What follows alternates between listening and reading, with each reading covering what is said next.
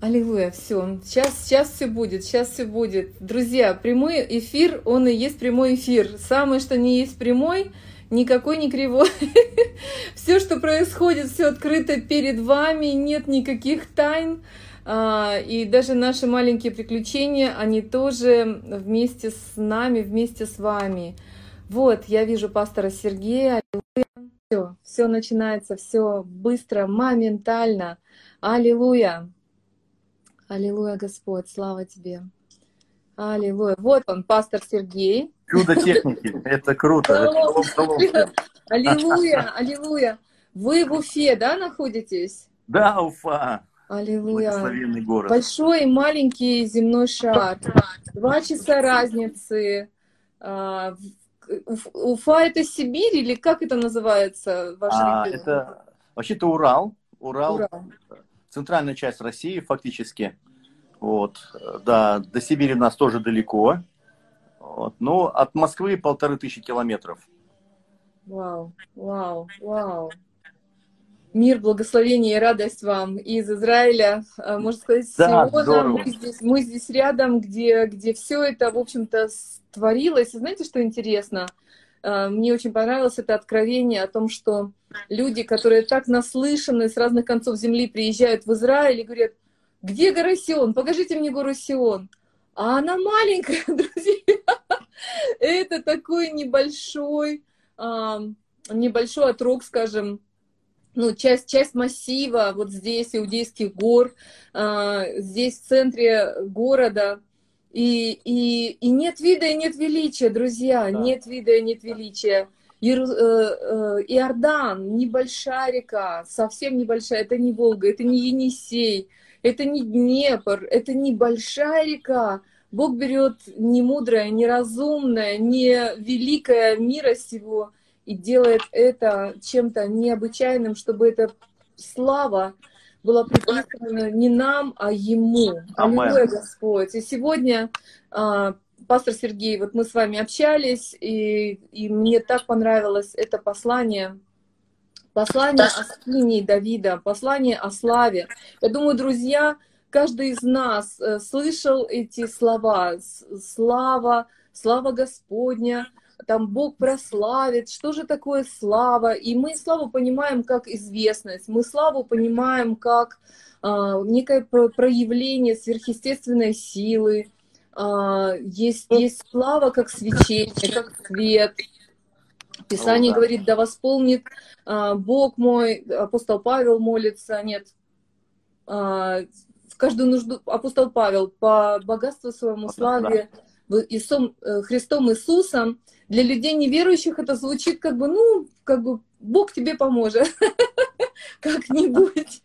Но для людей, э, которые приближаются к Богу, они понимают, что слава — это нечто, можно сказать, вещественное, это материальное, это осязаемое, это очень сильное, это очень плотное, это очень драгоценное и, и явление, и переживание, и, и время, и пространство, можно сказать, но в этом есть что-то гораздо-гораздо более глубокое.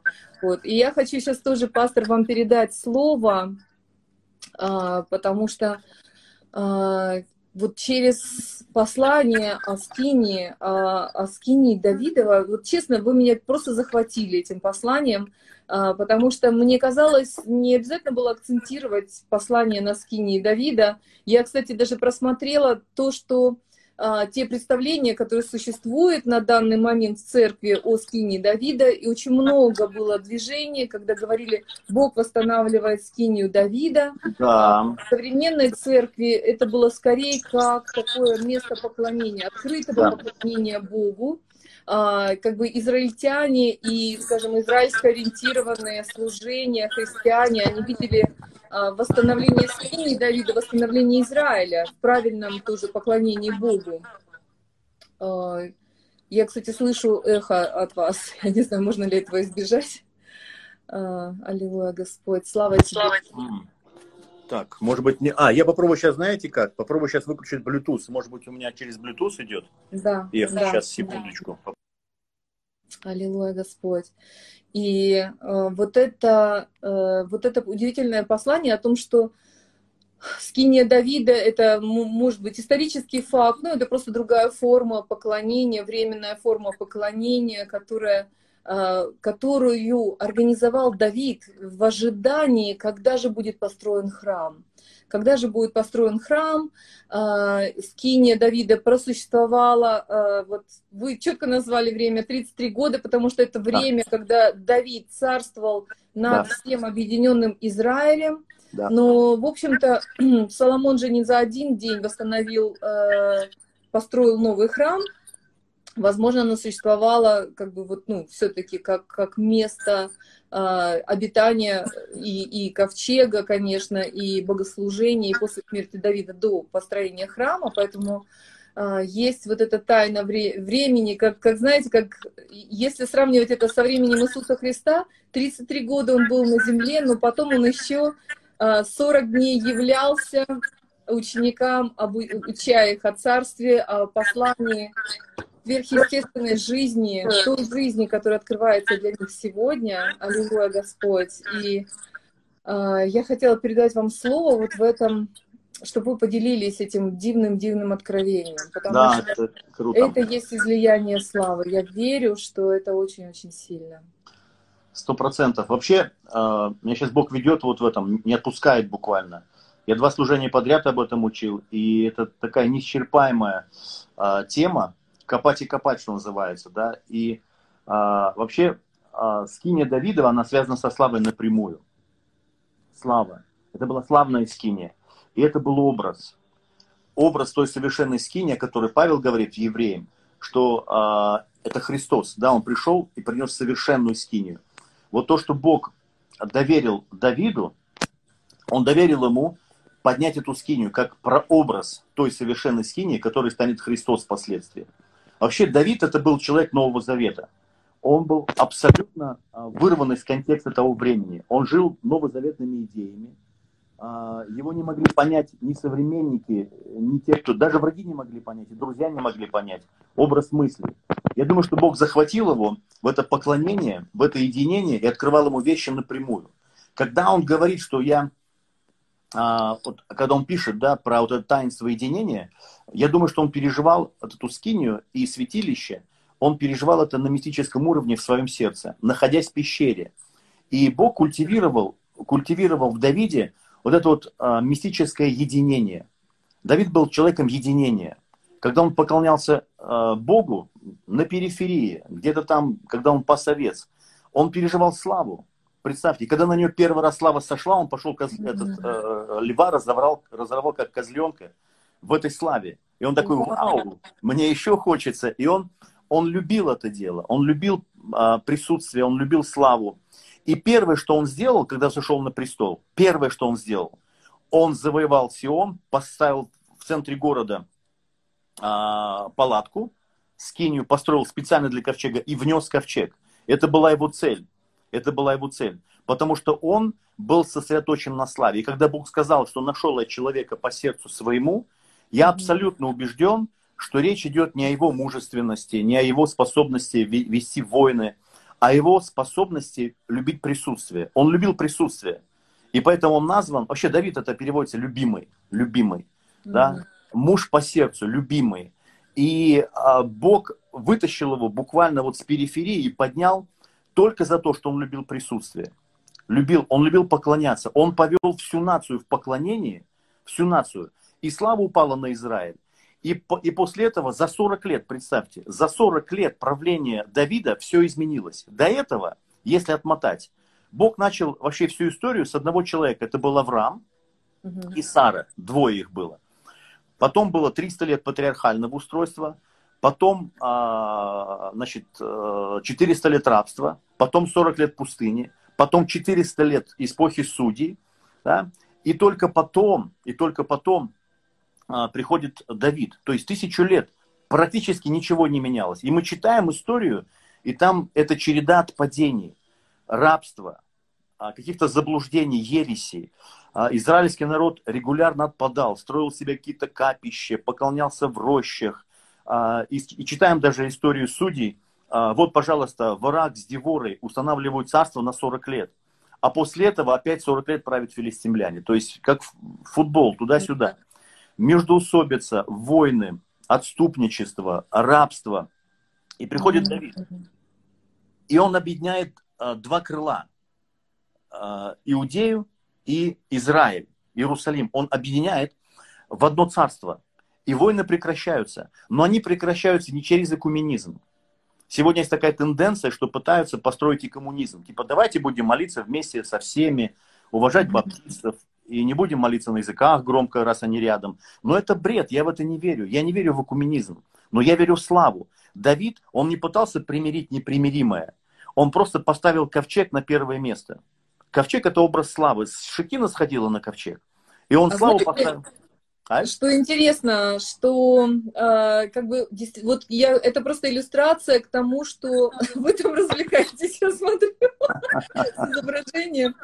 А, очень интересно вот то, что вы говорите по поводу экуменизма. Во-первых, наша история как бы жизни каждого человека, она действительно похожа на путь э, израильского народа. Мы увлечены да.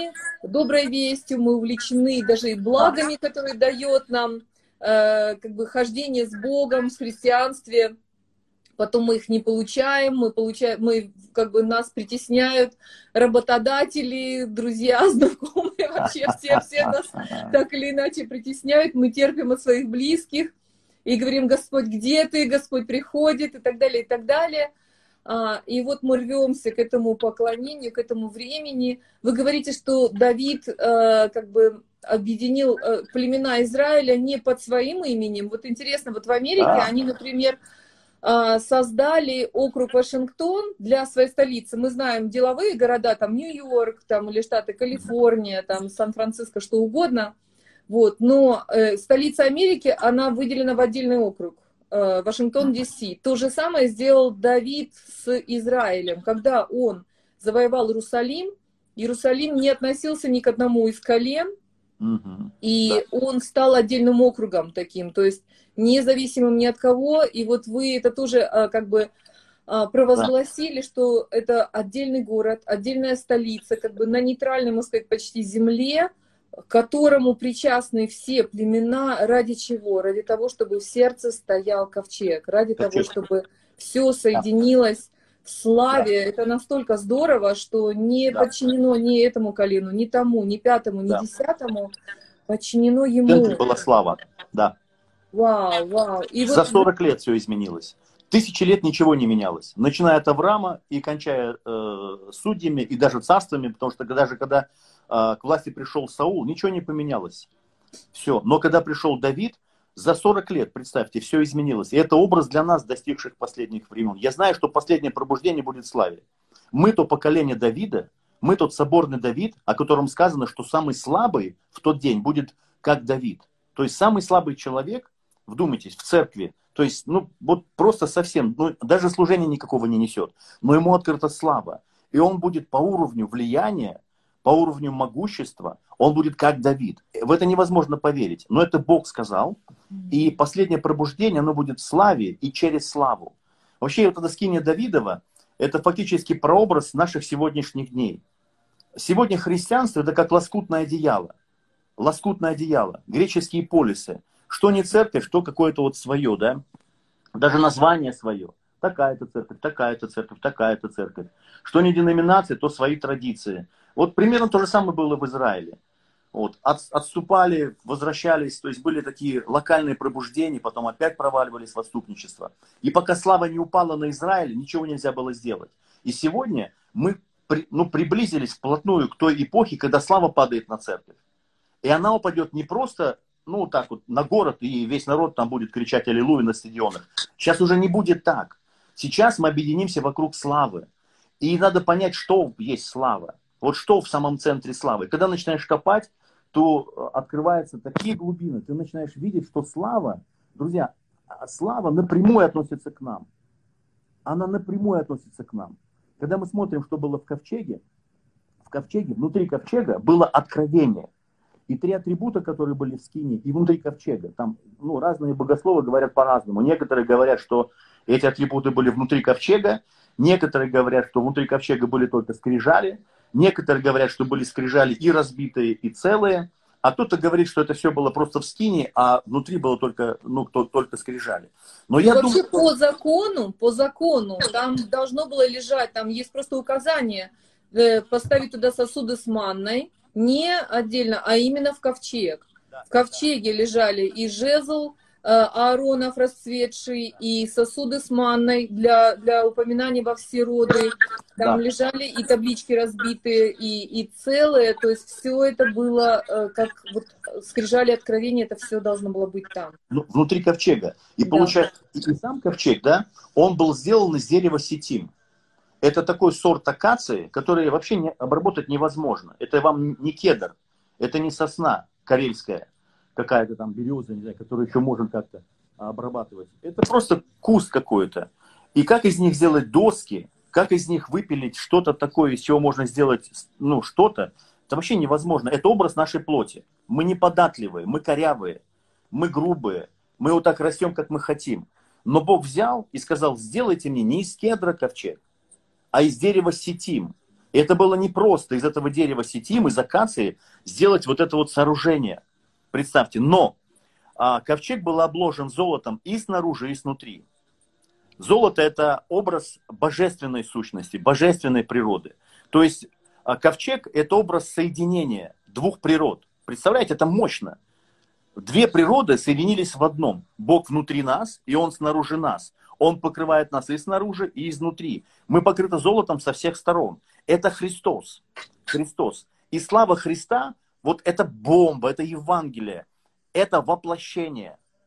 Сама слава Христа – это воплощение. Христос в Троице занимает, а, как бы, это ипостась, особенная ипостась Троицы, и она связана с нашим воплощением. И Бог сказал, что Он превознесет Слово Свое превыше всякого имени Своего. И у Бога много разных имен, но Бог сказал сам, я Слово Свое превознес выше, выше всякого имени. И Слово это Христос. Живое Слово это Христос. Вначале было Слово. И слава Христа это воплощение. То есть это относится напрямую к нам. Дальше, смотрите, интересный момент, да? А, крышка ковчега, крышка ковчега была сделана из чистого золота.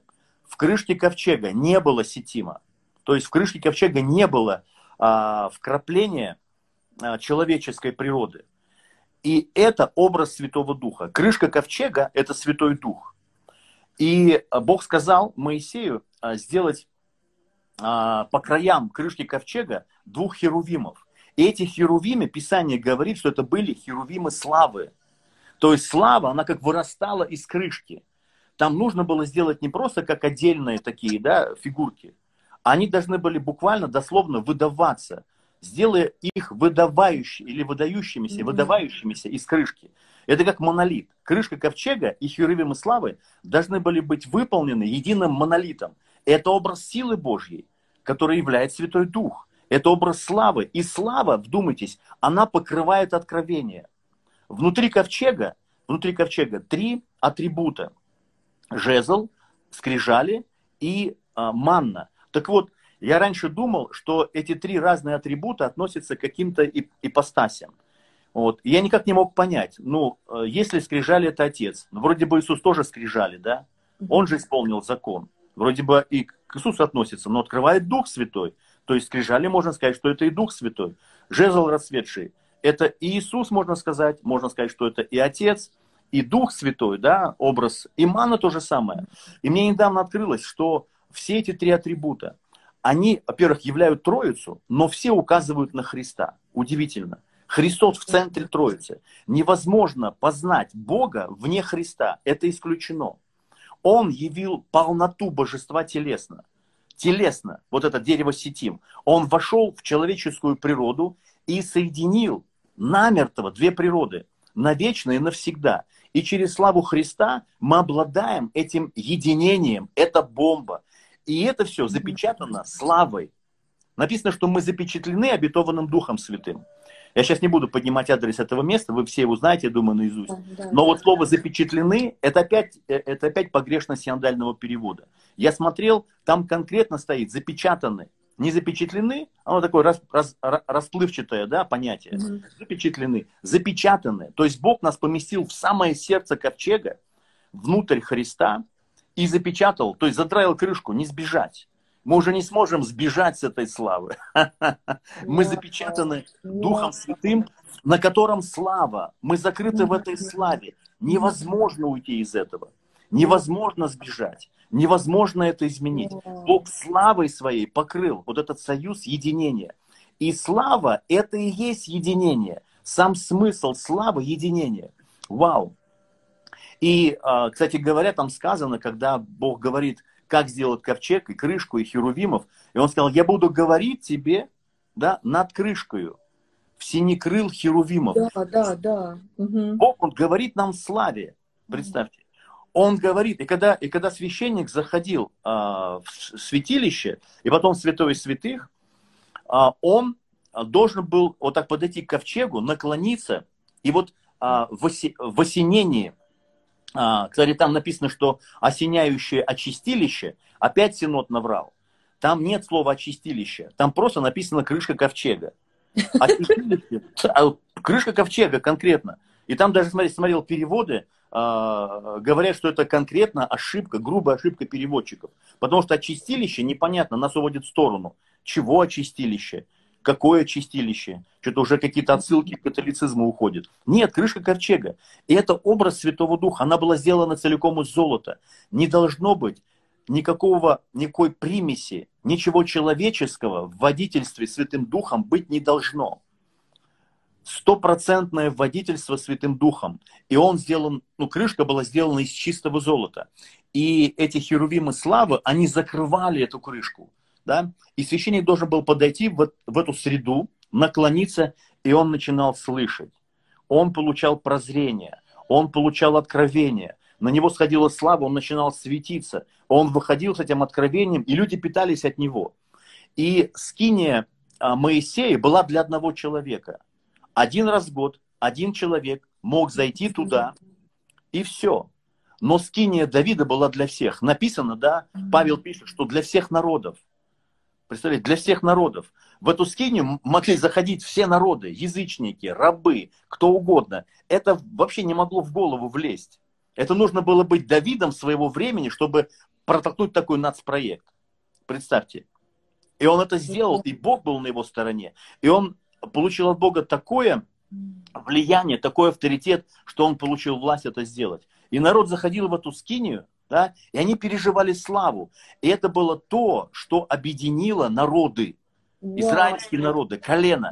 Они были объединены, объединены не личностью Давида, а славой. Слава упала на Израиль. И за 40 лет реформы пошли, единство пришло, объединение пришло. Израиль увеличился территориально, они завоевали все, что только могли, представьте. И потом он скопил это золото, да, которое исчисляется тоннами, тоннами.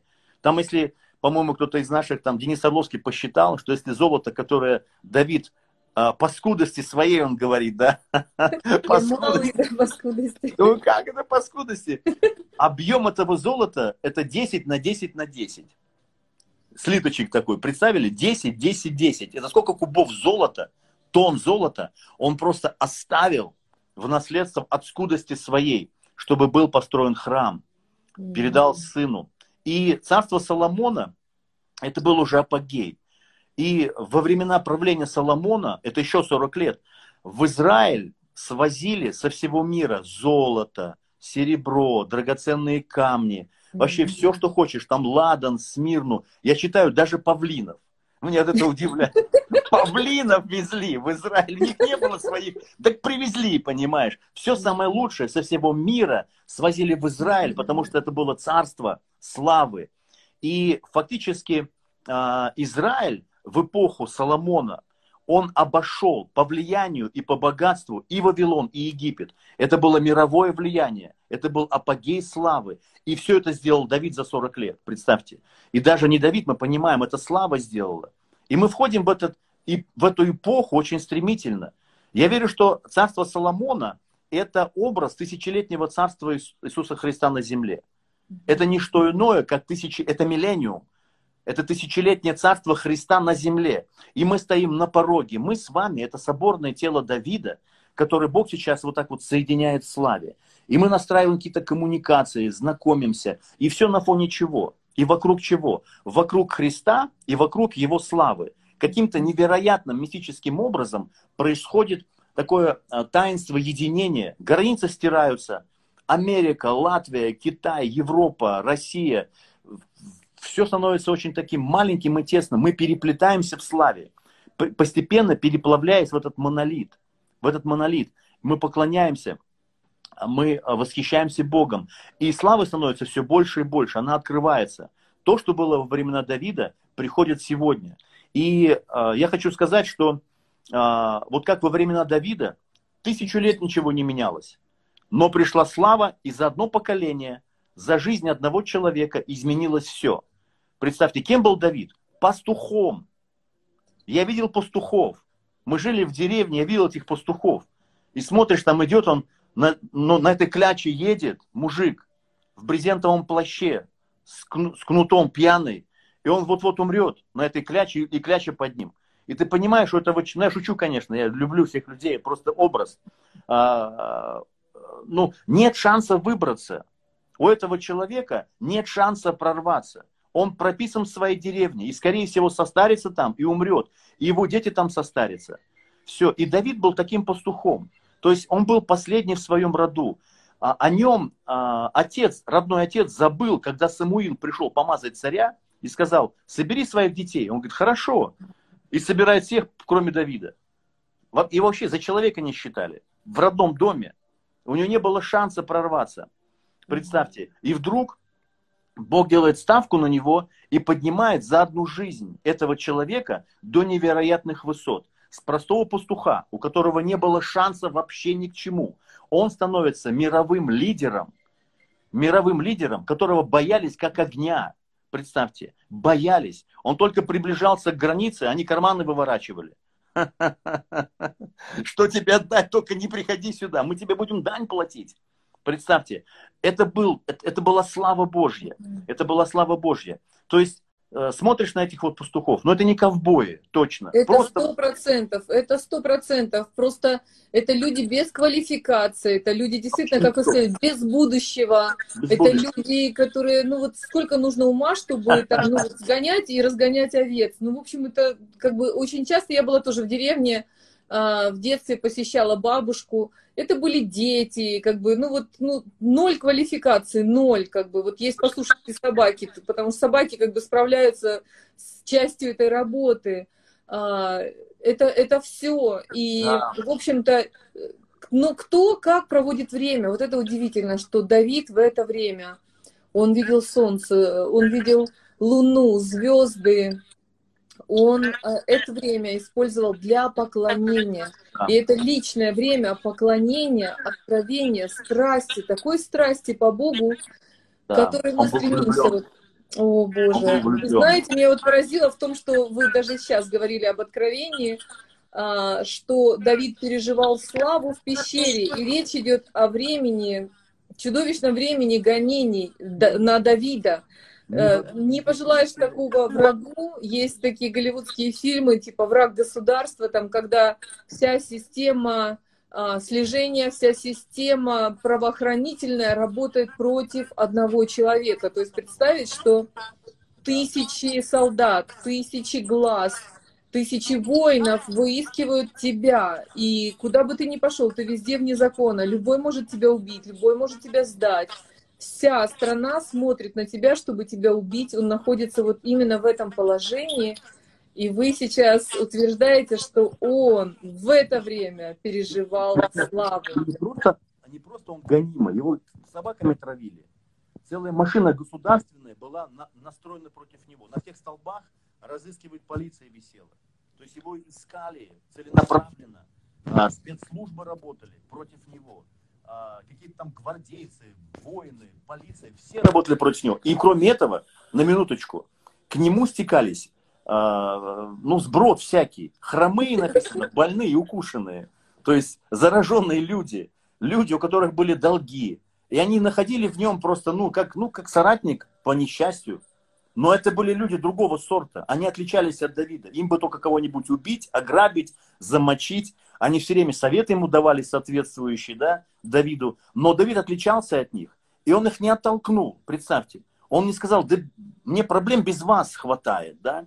Он находил в своем сердце место для них. Он говорит, ну хорошо, идемте ко мне, будем вместе скрываться. И он каким-то образом их научил. И из этих людей, которые были просто... Это как сегодня, может быть, сравнить убийцы, наркоманы, какие-то грабители, насильники. Вот такой сброд собирался вокруг Давида. И он настолько их покрыл, он настолько их принял, и он их воспитал, и они стали храбрыми и сильными, о которых потом легенды ходили, каждый из которых стоил тысячи, вдумайтесь, один, ну, храбрый Давида тысяч филистимлян стоил, а то и нескольких тысяч. И когда да. читаешь что галерею славы про храбрых Давид, думаешь, вообще, кто это, что это за люди были такие, какие-то терминаторы. И они буквально за несколько лет изменились. Что это было? Слава. Это было присутствие Бога. Это была любовь Божья. Он настолько явил эту любовь, не декларировал ее, а он ее явил. Представьте, они в пещере сидят, скрываются без еды, без воды. Все. Отравленные и... снаружи вроде бы, да, за их ними загнали в угол. Их загнали в угол. И вот а, армия Саула стоит на пороге пещеры, а он зашел в туалет по нужде.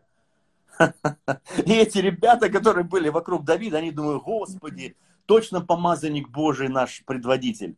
Сам Бог послал сейчас разобраться с корнем проблемы. Они его локтем толкают, давай, мочи его, мочи его. Они не понимали, что происходит. Он отпускает Саула.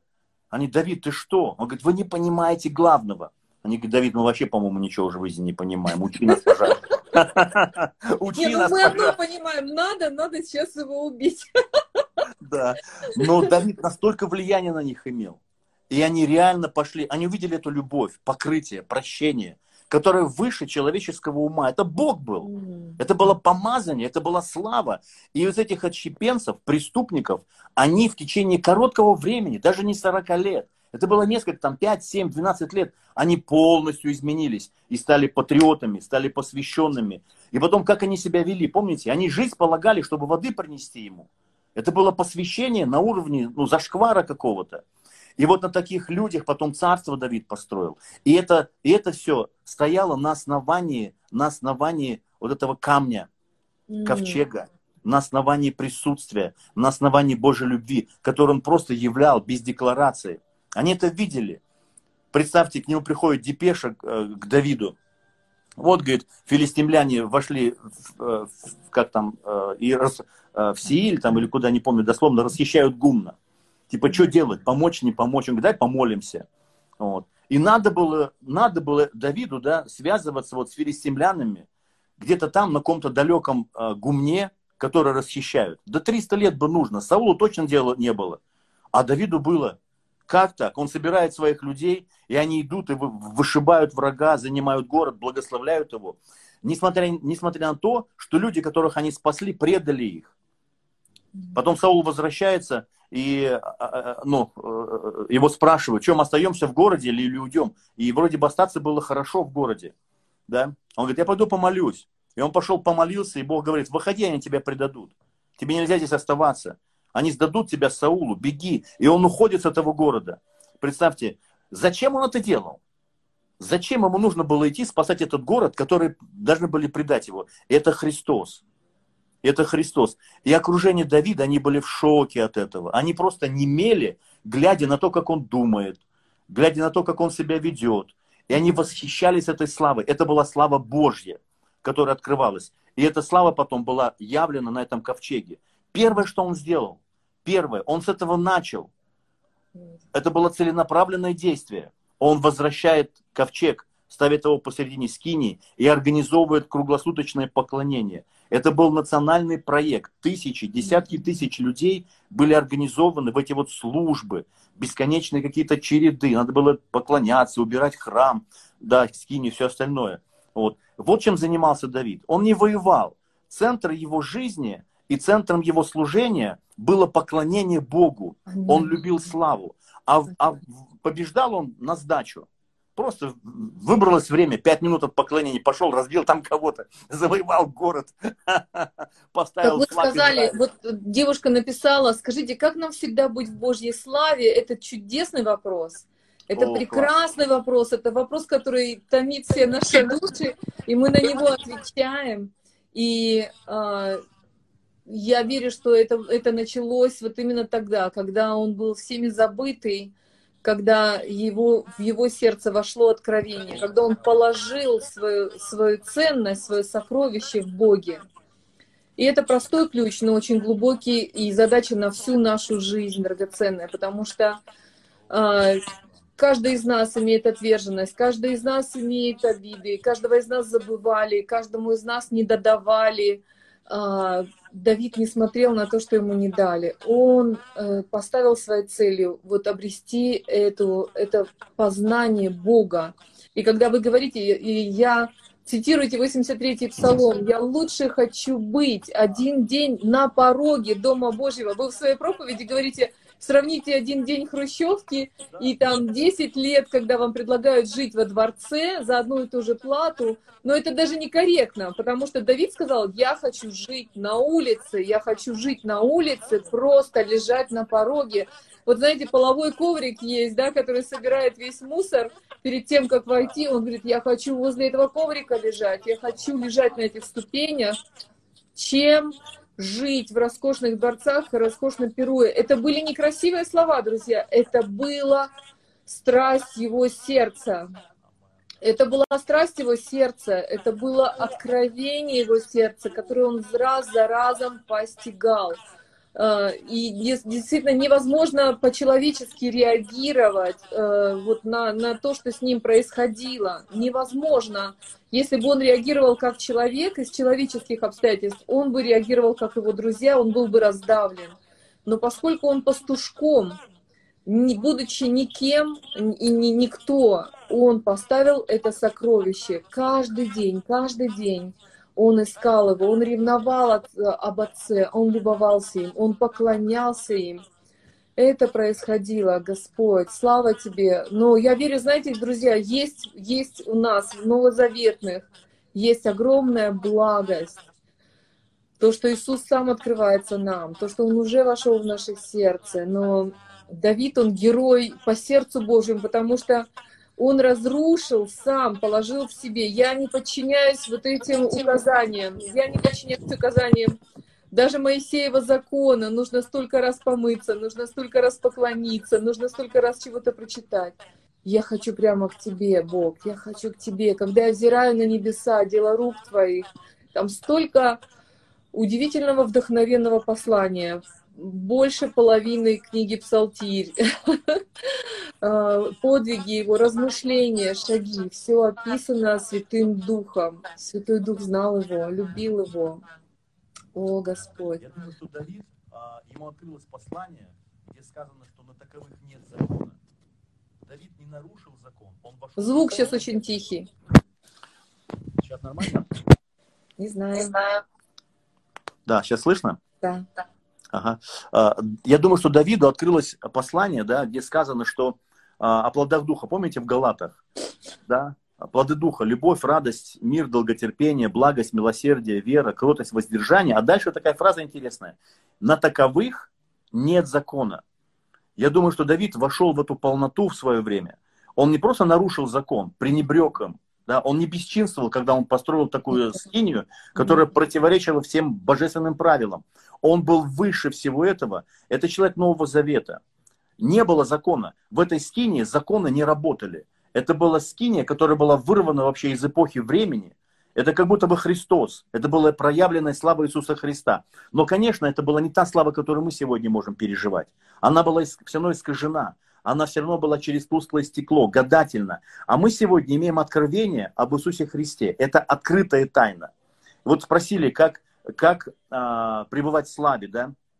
Очень просто. Нужно просто... Славу невозможно достичь. Точка. Если вы пытаетесь достичь славу, забросьте это гиблое дело. Это закон. Нужно поверить, что мы уже в славе. Очень простой принцип. Мы уже в славе. Мы а, находимся в славе за счет благодатного воплощения Иисуса Христа. Он покрыл нас золотом и снутри, и снаружи, и запечатал золотой крышкой, над которой херувимы славы. Мы уже внутри. Мы уже внутри. И вот эти три атрибута внутри а, ковчега, этого сундука, это образ Троицы. Фактически Иисус, Он ввел нас внутрь Троицы через благодать. Мы а, каким-то мистическим образом соединены с Ним таким образом, что обладаем одним духом. У нас один дух со Христом. Как это вообще? Друзья мои, на нас такой же дух, как и на Христе, не другой. И не чуть-чуть. Написано, что он дается не мерую. На нас полнота этого духа. Представьте. И мы с ним одно тело. Причастие. Что такое причастие? Мы пережевываем, пережевываем откровение, что мы с ним стали одним телом. Тело – это цело. Целое. Представьте, он дал себя преломить, чтобы собрать нас в одно целое. Когда начинаешь об этом только э, размышлять, просто пьянеешь от счастья, от радости, от благодати. Э, он вел нас в Троицу своим телом. В Троице на сегодняшний день навеки находится человек – Иисус вознесся в человеческом теле. И именно в таком теле, в человеческом, Он по сей день находится в Троице. Друзья мои, в Троице человек. Христос вошел в, в святилище, и Он нас внес самим собой. Спасение – это не то, что Он сделал. Спасение – это Он сам. Он стал нашим спасением. Каким образом? Через воплощение. Он соединил нас, свою природу, с нашей природой навеки и навсегда. Все, как только мы это начинаем понимать, слава взрывается. И это откровение, которое всегда будет поддерживать Святой Дух. Святой Дух и Его слава всегда над крышкой ковчега, всегда над откровением. Откровением о завершенной работе Иисуса Христа, о Его воплощении. И Он всегда будет двигаться там, где слава воплощения. Как только до тебя дошло, что ты воплощен Иисусом Христом, где бы ты ни был, чем бы ты ни болел, какие бы проблемы у тебя ни были, на это моментально падает слава вау, ты стаешь здоровый, сильный, богатый внутри. Может быть, денег еще нету, может быть, кэша нет, но у тебя внутри богатство это Бог. Тебе просто что-то взрывается, ты говоришь, вау, я здоров, я богат, я счастлив. Как? Христом.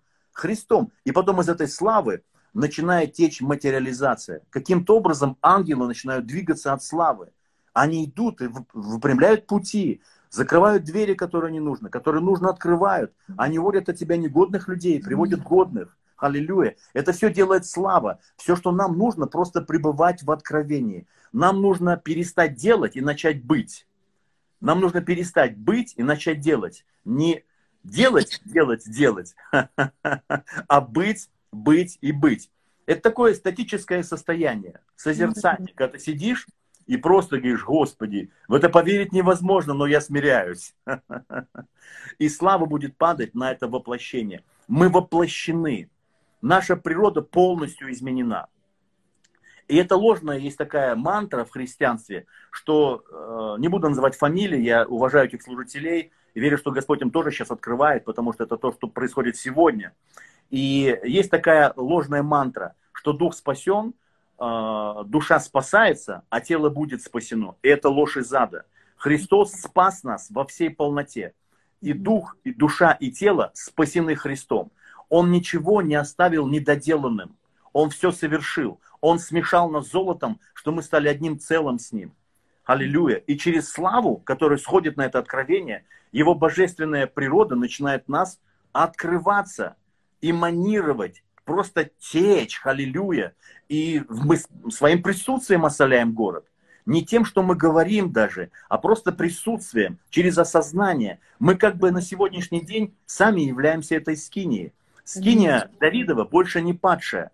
Когда сказано, что она была падшая, да, и когда э, Господь говорит, я заделаю трещины, да, восстановлю, то, что было разрушено, восстановлю. Я специально смотрел переводы этих слов, и они настолько глубокие, там не просто говорится, что а, она была падшая, а там применяются такие слова, что она была разрушена полностью до основания и сожжена дотла. Представьте. То есть она была полностью уничтожена. И это образ нашей греховной природы, которая была разрушена полностью до основания и сожжена дотла. А Бог говорит, я ее восставлю. В тот день я ее восставлю. И речь шла о Голгофе. Это была Голгофа. В один день. Все, что не могло измениться тысячами лет, пришел Сын Божий и в один раз, одним приношением, в раз сделал нас совершенными. Амен. через благодать. Это было в один день произведено на Голгофе. И нам сегодня остается просто проснуться к этому осознанию. Проснуться. Как Давид сказал, пробудившись ото сна, буду насыщаться образом твоим. Вау, Давид что-то знал. Он просто просыпался утром. Вау! И он созерцал эту красоту во святилище. Он видел себя в этой славе. И эта слава постепенно начинала из него, изнутри, из сердца вытекать. И на своем пути она меняла все. Аллилуйя. Территории, обстоятельства, деньги начали приходить. Все начало изменяться. И славы. Аллилуйя. И слава связана напрямую с нами. Амен. Внутри нас это слава. Ты бочонок славы. Если ты сейчас смотришь этот эфир, погладь себя по животику. Пиши, бочонок славы. Аллилуйя. Знаете, я все-таки вижу в Давиде потрясающее, как раз помазанное Духом Святым. Вот через это сокровище, вот, ну, Писание говорит, где сокровище ваше, там и сердце ваше будет. Да. Он положил, будучи нищим, а, не в свое сердце, как бы ему было по большому... Наверное, он все-таки... Он, нет, он был амбициозный молодой человек, но не амбициями он был занят.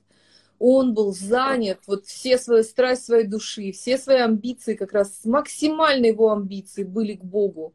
Вот да. подумать только, что он так хотел, то есть его взаимоотношения с Богом были такими личными, что он говорит, Бог, я, как я могу жить в доме кедровом, а ты живешь там, как бы я не могу так, я так хочу, чтобы тебе было хорошо. То есть это просто, ну, как бы, э, мы, мы к Богу приходим все равно где-то как сироты, чтобы что-то взять. Он ему реально служил, он его знал, он ему поклонялся. Там есть разные переводы, но там, по-моему, в книге Царств, да, где э, одна из молитв Давида, ну, Господи, это уже просто по-человечески. То есть так вот сказать, как близкому а, сокровище, сокровище Божьего закона, сокровище Божьих слов, не как закона закона, как свода правил, он всегда искал смысла, он всегда искал сердца Божьего, он хотел страстно понять его сердце, чтобы оно ему открылось. И вот это страстное его желание. Он этим жил. Он говорит, я размышляю над Словом Твоим день и ночь. Я взираю на образ Твой. Какая, какая слава небес. Господи, как велик Ты, как дивно Ты это все сотворил. Вот это дивное общение в Слове, в Духе, в песнях, в страсти души, оно... оно наполняло его, потому что вот именно оттуда он приносил вот эти ненормальные ответы, как, как да. мы видим в побиваемом камнями Стефане, откуда у него это было, когда его бьют, он, Господи, прости им, ибо не ведают, что творят. Он уже не заучивал эту фразу, как бы вот, э, чтобы да. в нужный момент сказать. Это пришло из созерцания славы. То, Аман. что проявилось для всех людей, это было его содержимым сердца и жизни. Да он жил. Друзья, вот Иния Давида меня поразила вообще тем, что и пастор Сергей очень четко обратил на это внимание. Я не занималась очень сильно как бы этим вопросом, но ее отличие потрясающее действительно между скинией Моисея, что э, Моисей, э, скиния была та рукотворенная, да, но она представляла схему прихождения к Богу, который повторил потом уже построенный рукотворенный храм. А, где был внешний двор, двор язычников, потом двор для иудеев, э, э, там женщины могли заходить, а потом уже женщины не могли, уже только мужчины, в общем, и дальше, дальше, дальше. То есть было очень много регуляций, как правильно да. входить в святая святых. Давид по своей страсти к Богу, э, когда они взяли и вынесли ковчег из дома Авидара и принесли его в Иерусалим, он поставил кожаную скинию, просто э, палатку, шалаш э, из, из кожи животных, и внутри он поставил ковчег. Все. Вот она, кожаная скиния, вот так у тебя подергай за щечку. Скажи, кожаная палатка, вот она. Иисус, о Иисус. И это было просто, друзья. Никаких преград, никаких законов, никаких десятикратных омовений никаких, ну, конечно, это было, но это не было э, железным условием то, что тебя отвергнут. Это был максимально простой проход прямо к сердцу, прямо туда, в это славное, славное, славное присутствие. И именно Давид, э, говорит невероятные слова. Я так жажду видеть славу Твою, так как я видел ее во святилище. И знаете, для меня это было всегда откровением а, того, что Бог просто сверхъестественно переносил Давида вот по его страсти сердца туда, куда должен был заходить первосвященник, куда не должен был допущен быть светский человек, пастух там из рода Исеева, никакого не Аронова, а, никакого там особого очищения, никакой череды.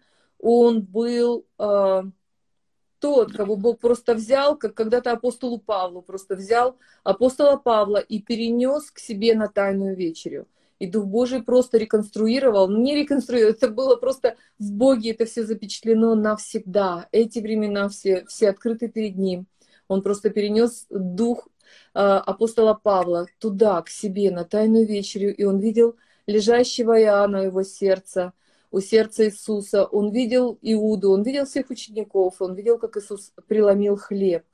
Точно так же откровением Бог перенес Давида в самое-самое сердце, в святилище, в славу, туда между крыльев э, херувимов, слышать его голос. Это там, где находился его дух, из-за его сокровища поклонения, потому что он страстно желал, чтобы его сердце было наполнено вот этим присутствием. Ух. Это было сосредоточие его фокуса, это было сосредоточие его страсти.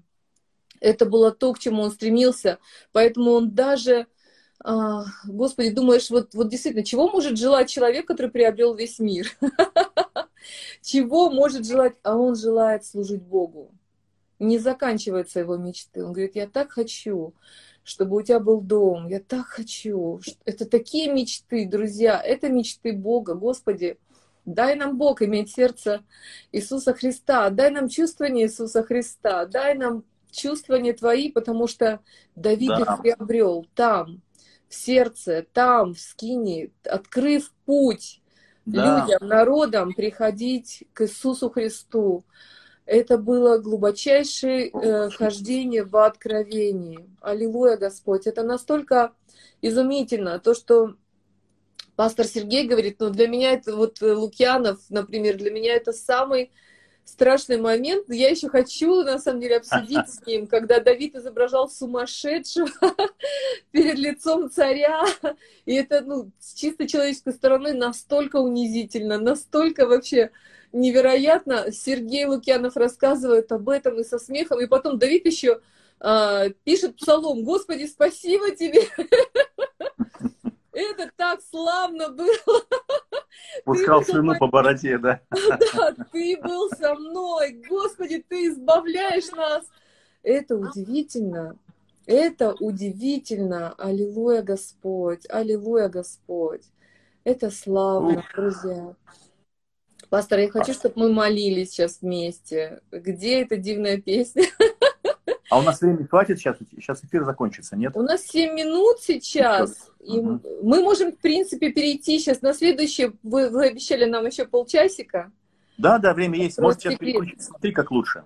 Давайте а переключимся. Прервется Пастор... время, лучше, чтобы был запас, ага. Да, и я тогда вас попрошу, может быть, если вы можете развернуться к свету и как-то зафиксировать, может быть, камеру. Есть у вас такая возможность? А, не нашел я подставку, я в руке держу, но ничего, я приспособился. Хорошо, друзья, тогда мы через одну минутку встретимся, и мы совершим с вами причастие. Молитву, да. причастие, посвящение, чтобы Он воздвиг, чтобы просто нашей, нашей страстью души, нашим сокровищем был Он, и Он откроет в нас славу. И пусть да. Слово вселяется в нас, и пусть это будет образ, который мы ярко видим, которым мы будем насыщаться, который будет учить нас это живое, дивное общение вот, вот между крыльев Херувима. Я знаю, что это то, что Он страстно впечатывает в нас, окружает нас, наполняет нас, влечет нас. Это сила, друзья. И самое потрясающее, что Он ходит с нами. Это не будет где-то в отведенном месте. Это будет следовать за нами. Это будет в нас. Аллилуйя. Мы через минутку да. встретимся. Кстати, э, очень хорошая идея насчет причастия.